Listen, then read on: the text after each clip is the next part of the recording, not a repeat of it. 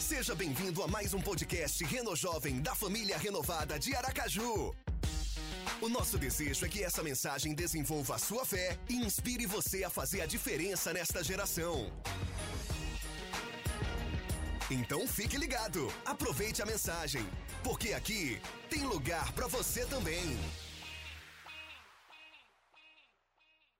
Então hoje nós estamos começando uma nova série de mensagens com o tema Custe o que custar. E esta série é para aquelas pessoas que acreditam que foram criadas por Deus para uma missão, para um propósito. Aquelas pessoas que querem fazer a diferença exatamente onde elas estão. É para aquelas pessoas que pensam assim: eu posso fazer mais, tem mais para acontecer. E eu tenho uma boa notícia para você: você pode ser usado por Deus. Você pode não ser o melhor da sua turma, você pode não ser o mais famoso da sua universidade, o primeiro da classe, o garoto prodígio conhecido pelas pessoas ou o mais popular para ser usado por Deus. Porque Deus é especialista em usar pessoas ordinárias. Preste atenção, Deus conta com pessoas normais, Deus conta com pessoas ordinárias, Deus conta com pessoas como eu, como você, normais. Deus não precisa de ninguém extraordinário para fazer algo extraordinário. E eu acredito que todo aquele que se abrir para o Espírito de Deus vai experimentar uma mudança radical, e essa mudança vai ser capaz de não apenas influenciar você, o seu interior, o seu exterior, mas vai influenciar as pessoas ao seu redor. Mas eu preciso alertar você para uma coisa: há sempre um custo, há sempre um custo para as pessoas que são usadas por Deus, para quem quer ser usado por Deus. Porque quando você dá um passo de fé para fazer algo significativo, quando você dá um passo para fazer algo que faça a diferença, é bem possível que você pague um preço bem maior do que você imaginou. Você pode sentir dor, você pode sentir agonia, você pode sentir rejeição, você pode sentir mágoa, você pode sentir solidão, você pode sentir dúvidas, você pode sentir desânimo em algum ponto. E eu faço uma pergunta: é ou não é facilitador? Há momentos em que você, vo, você vai se sentir sozinho. Há momentos que pessoas vão poder rir de você por causa da atitude que você vai ter que tomar. Pessoas vão te interpretar mal, pessoas vão tirar sarro de você. Mas preste atenção: quando seus sacrifícios impactarem outras vidas e glorificarem a Deus por causa daquele sacrifício, você nem mais vai se lembrar do preço que você teve que pagar. Você pode parecer uma pessoa comum nessa noite, você pode se achar a pessoa mais normal ou pior do que isso, sem destaque. Você pode não se sentir excepcionalmente talentoso, mas saiba que você é o tipo exato de pessoa que o nosso Deus ama usar para fazer a diferença. Nessa série nós vamos olhar para uma pessoa na Bíblia que fez a diferença. O nome dele é Neemias, um cara normal, comum mas que teve o seu coração partido por uma situação, pelo sofrimento do seu povo. Ele viu a situação deles e decidiu fazer alguma coisa por eles. Neemias pensou: eu não posso continuar vivendo a minha vida da mesma forma e o povo sofrendo desse jeito que ele está sofrendo. E aí Neemias tomou algumas atitudes, que é justamente o que nós vamos ver nessa série. E aí ele conversou com pessoas, e no verso 18 do capítulo 2, diz que as pessoas se encorajaram para um bom projeto. As pessoas se encorajaram para um bom projeto. Essa é uma das histórias mais cativantes e inspiradoras do Antigo Testamento. Eu desafio você durante essa série, ler o livro de Neemias. É um livro curto está na Bíblia, no Antigo Testamento. Esse cara comum fez uma diferença absurda no seu tempo. Porque alguém ordinário com Deus pode fazer uma diferença extraordinária. Neemias é alguém ordinário que fez uma diferença extraordinária. Neemias não era pastor, Neemias não era sacerdote, Neemias não era músico, Neemias não era um advogado, Neemias não era um rei, Neemias não era médico, Neemias não era professor. Neemias não tinha, Neemias não tinha nenhuma função, uau, de destaque. Neemias não era um guerreiro do seu tempo. Ele era um cara comum, ordinário. Mas que ouviu algo que partiu seu coração e aquilo mexeu tanto com ele, deixou ele tão mal, que ele decidiu fazer alguma coisa. Sabe qual era a função de Neemias? Neemias era o copeiro do rei da Pérsia, do rei Artaxerxes. Tá certo. Ele tinha que ser alguém de confiança. Porque você deve saber, naquele tempo, muitas mortes aconteciam com envenenamento de bebida. O copeiro era alguém que ouvia as conversas particulares do rei. O copeiro era alguém que sabia de questões confidenciais, importantes do reino. Neemias precisava ser um homem íntegro e leal para ter destaque. E a gente vai ver, a gente pode ver no livro dele que ele era esse alguém íntegro, leal e fiel. Mas tudo começa com um cara normal que era o copeiro de um rei em um dia normal. No verso 2 do capítulo 1 de Neemias diz que Ananias, ou Anani, desculpa, um dos meus irmãos, veio de Judá com alguns outros homens, e eu lhes perguntei acerca dos judeus que restaram, os sobreviventes do cativeiro e também sobre Jerusalém. Um dia normal. Naquele dia Neemias acordou como eu e você acordamos hoje, escovou os dentes, tomou um café, foi trabalhar. Nesse dia, um irmão seu, junto com outros irmãos, outros homens da sua cidade natal, chegou e ele perguntou: E aí, como é que estão tá os nossos irmãos? Como é que está o nosso povo? E a nossa terra, como é que está? Neemias perguntou isso porque é exatamente 140 anos antes os babilônicos, sob o governo, sob o domínio do rei Nabucodonosor, atacaram Jerusalém, destruíram a cidade, destruíram o templo, destruíram a cultura, destruíram a vida, destruíram os muros, destruíram a esperança daquele povo. A cidade foi devastada. E aí eles responderam para Neemias no verso 3: Aqueles que sobreviveram ao cativeiro, Aqueles que conseguiram sobreviver ao cativeiro, eles estão lá na província. Mas Neemias, eles passam por grande sofrimento e humilhação. Eles passam por grande sofrimento e humilhação. O muro de Jerusalém foi derrubado e suas portas foram destruídas pelo fogo. Os muros foram derrubados, ou seja, a cidade está vulnerável, está sem proteção.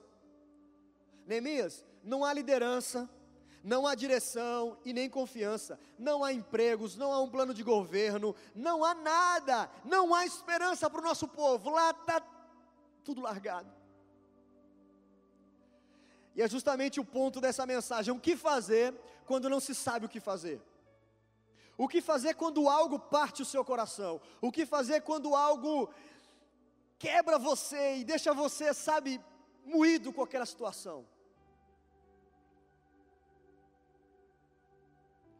Você sabe que algo precisa ser feito, você sabe que algo bom precisa ser feito para reverter aquela situação, mas o que fazer? Como fazer?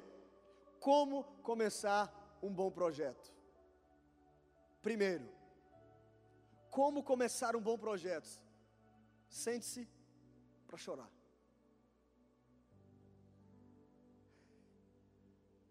Verso 4: Quando ouvi essas coisas, eu sentei e chorei. Aquela notícia quebrou tanto Neemias, partiu tanto o coração dele, que a primeira atitude dele foi sentar e chorar.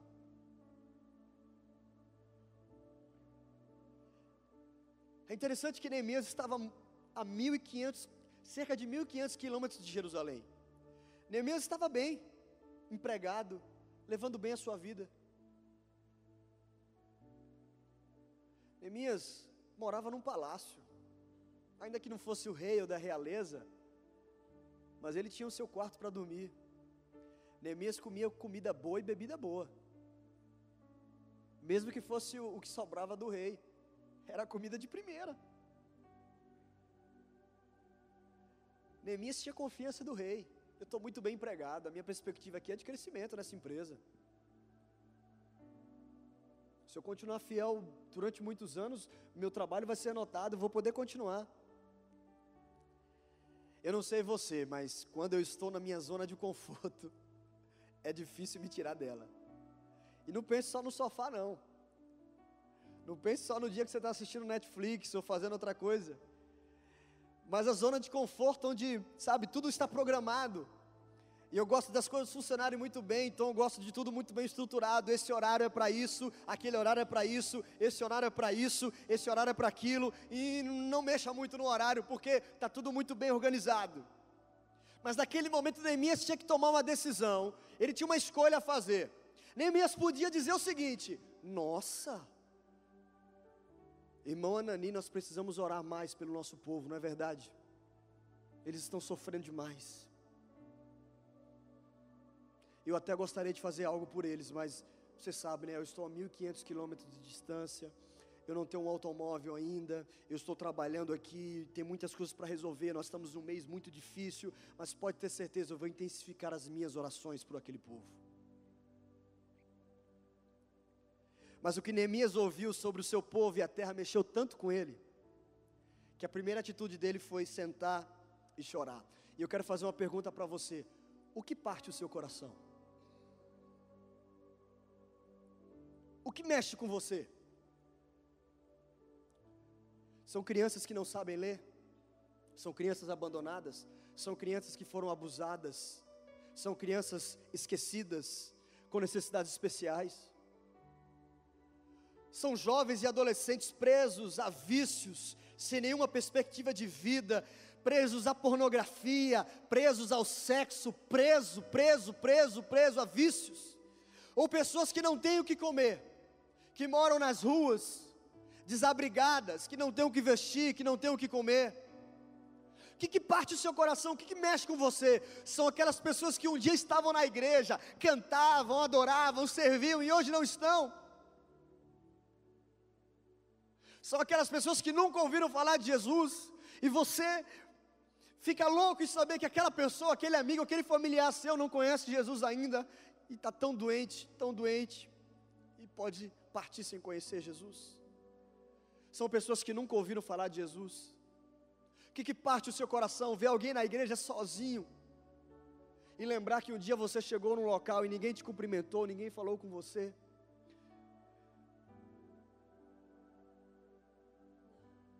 Algo que parte meu coração por demais é quando alguém é humilhado, quando alguém é rebaixado diante de outras pessoas, ou simplesmente colocado de lado, pela cor dela, pela condição social dela, pela beleza dela, pela habilidade dela, enfim, por qualquer coisa.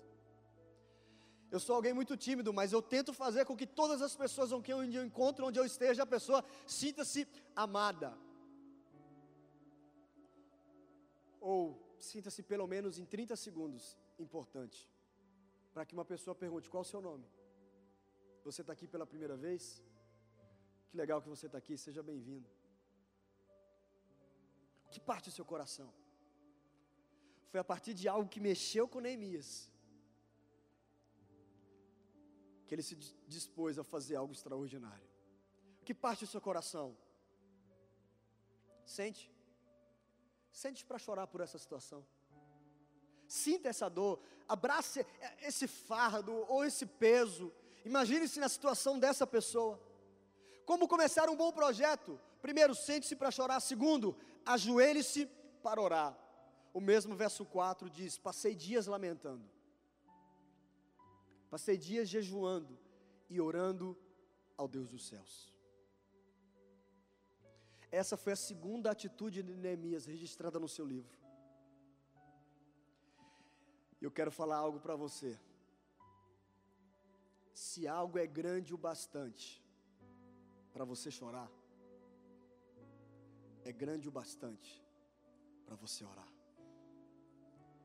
Se algo machuca o seu coração, mesmo que não seja algo que você possa resolver diretamente, pare para orar por isso. Ah, mas eu, eu não estou nessa área, eu não sirvo nesse ministério, eu não conheço Fulano. Mexeu com você? Para para orar por isso. Se algo é pequeno demais para chorar, é grande demais para ser orado também. Você pode fazer alguma coisa, começando com o simples sentar, chorar, se imaginar naquela situação e começar a orar por aquilo. Neemias diz, oração de Neemias: Senhor Deus dos céus, Deus grande e temível, fiel à aliança e misericordioso com os que o amam e obedecem os seus mandamentos, que os teus ouvidos estejam atentos, os teus olhos estejam abertos para ouvir a oração que o teu servo está fazendo, dia e noite diante de ti e em favor dos teus servos, o povo de Israel. E Neemias continua a oração, não vou ler toda a oração de Neemias. Neemias aqui faz uma introdução muito bonita. Você pode copiar essa, oração, essa introdução e fazer todas as vezes ela, mas você não precisa ter uma introdução belíssima para falar com Deus. Você simplesmente pode dizer, Pai, porque através de Jesus nós temos acesso ao trono da graça como filhos, como filhos amados. E Neemias vai orar. Quando você vai lendo a oração continuada, os próximos versos, você vai perceber que Neemias faz o seguinte: ele confessa o seu pecado, ele confessa o pecado do povo, ele relembra as promessas de Deus para ele, para o seu povo, relembra a fidelidade de Deus e ele pede para que Deus o abençoe junto ao rei. E aí no verso 11 ele faz o seguinte: Deus, faça com que hoje o teu servo seja bem-sucedido. Conceda-me benevolência deste homem, diante deste homem.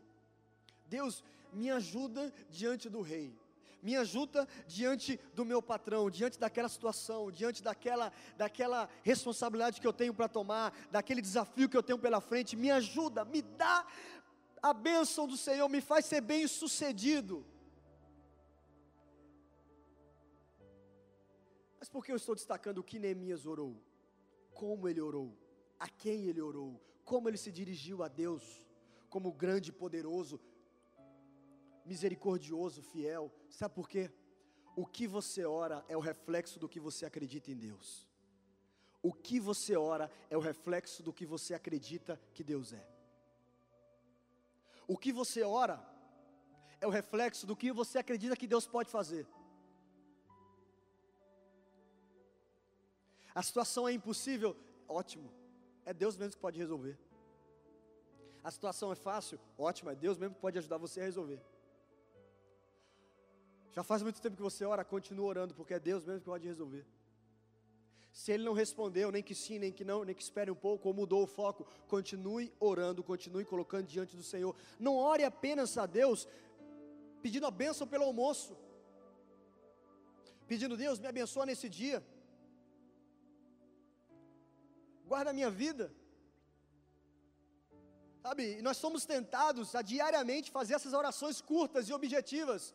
Não tem nenhum problema, ore, fale, mas faça o seguinte: você também pode orar para Deus se mover, para Deus agir, para Deus trabalhar através da sua vida e através das suas atitudes para abençoar alguém.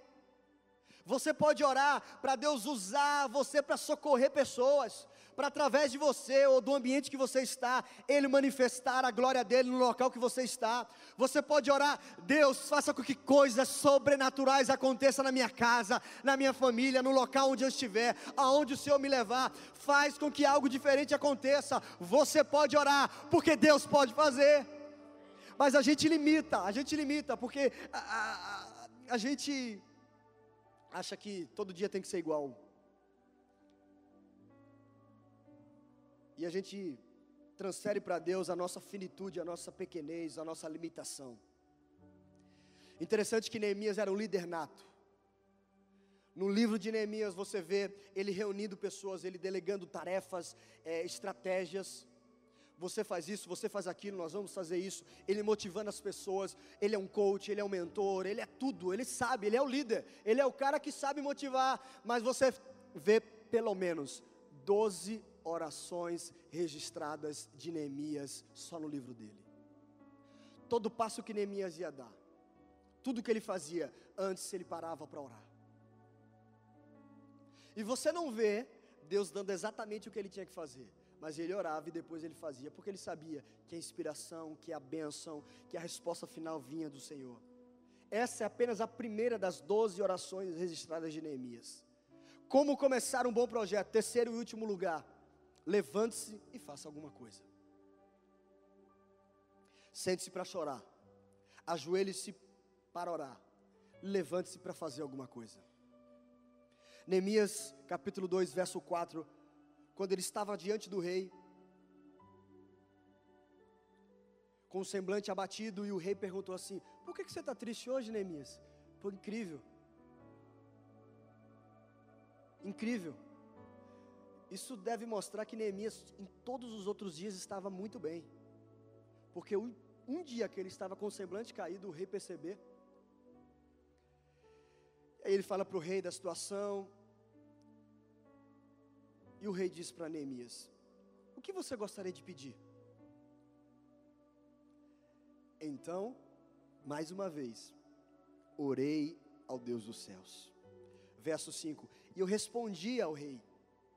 Aquela oração, sabe? Deus, é agora, sabe? No pensamento que você está falando, não pode parar nada, porque é tudo continuado. Ele não parou para ir ver o rei. Foi para o banheiro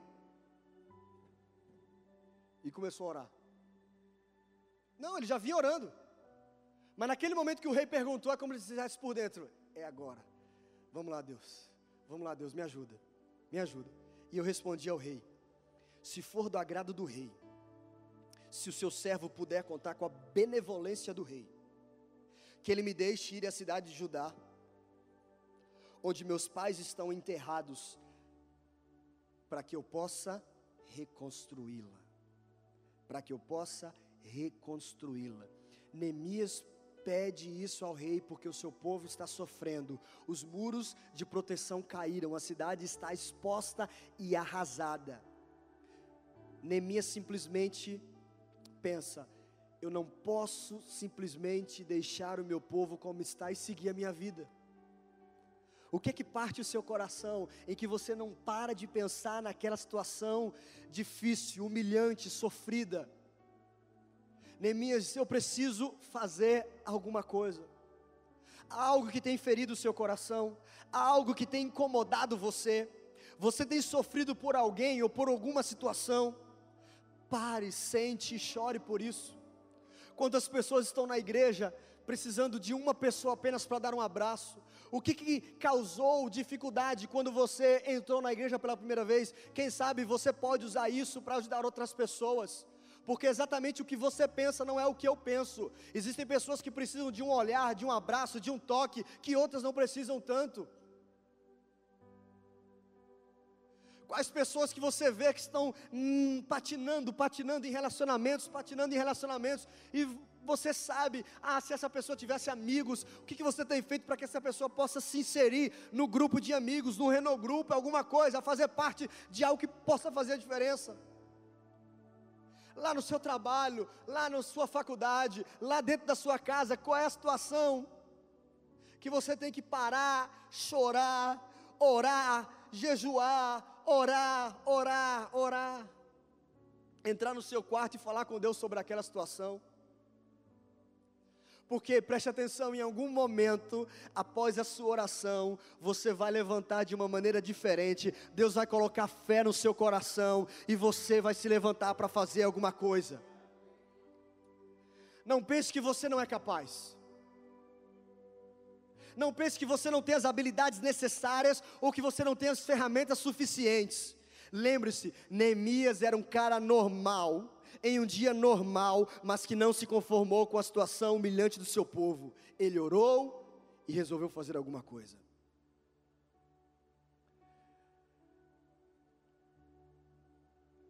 Vamos começar bons projetos? Vamos começar bons projetos? Custe o que custar, doa o que doer.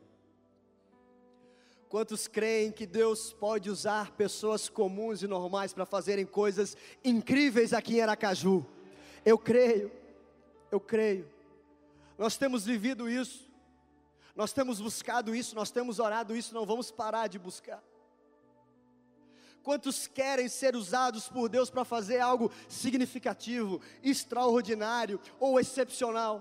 Sabe, isso não quer dizer que você vai sair na Rede Globo amanhã mas você vai estar fazendo a diferença na vida de uma pessoa. A Bíblia diz que se pelo menos uma, uma, uma pessoa se encontra com Deus, tem um encontro com Jesus, tem o Espírito Santo, há uma festa, há uma celebração. Isso já é algo extraordinário, porque nós estamos levando essa pessoa do inferno para o céu, do diabo para ter um relacionamento com aquele que o criou, que o formou. Essa pessoa que vivia na mentira, que vivia uma vida sem expectativa, vai agora ter um encontro verdadeiro com Jesus Cristo. Você quer isso? Você quer isso, Pai, no nome de Jesus? Nós somos normais como Neemias era normal.